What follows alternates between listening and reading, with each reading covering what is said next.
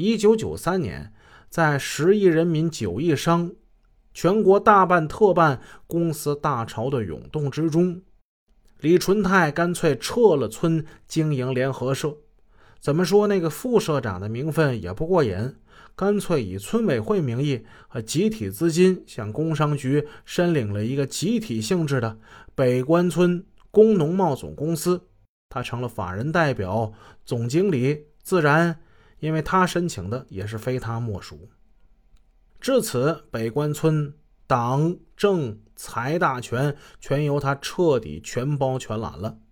无论省政府下拨的每年近百万元口粮补贴款，省伊斯兰协会将联合国教科文组织援建民族学校的专项资金四十万，还有旧城改造基金。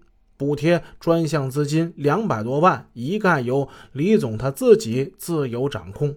所有村办企业上交款也由他一个人一并收取并支配。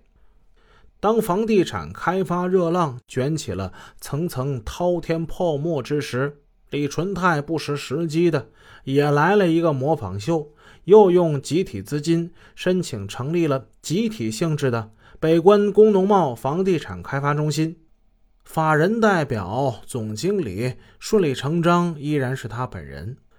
北关村原来有一个北关旅馆，很小。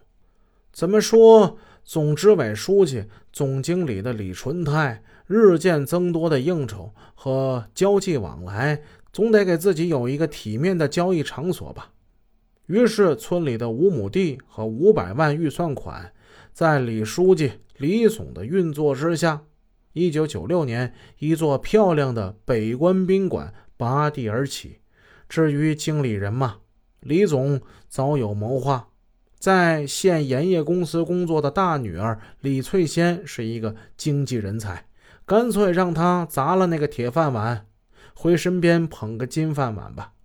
至于村里规定的宾馆承包费，每年一百万元。那答应了，怕什么？先将宾馆归农工贸总公司主管，女儿交钱不交钱给老子，这事儿谁敢管呢？如今九年过去了，可怜村委会分文未见收入，而宾馆呢，已经被李经理转给别人经营了，他自己收承包费，自己似已成为了宾馆的所有权人了。其实，李总的这位大千金早就并非凡人了。一九九零年，村里投资了四十万建的选矿场，被他包了，共三年时间。说好了，每年上交村集体十万元，而李翠仙只交了设备款十一万元。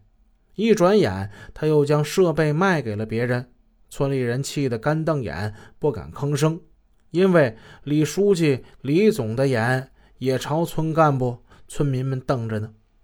二，富甲一方，威风八面，在一个小小的县城之内，名牌高档车换着开，高大洋气、敞亮森严的别墅住着，三名保姆、两名保安诚惶诚恐地服侍着、服务着，六个女儿各有高庭大院。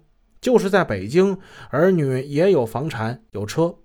儿子虽然说文化少，但毕竟挂名在县公安局供职。这位现年七十岁的老爷子也算得上光宗耀祖，对得起列祖列宗，对得起膝下儿孙了。这位全国劳模是人大代表，尽管签名都有点困难，但是他非常相信自己是一个富贵命，是一个逢凶化吉、遇难必克的福将。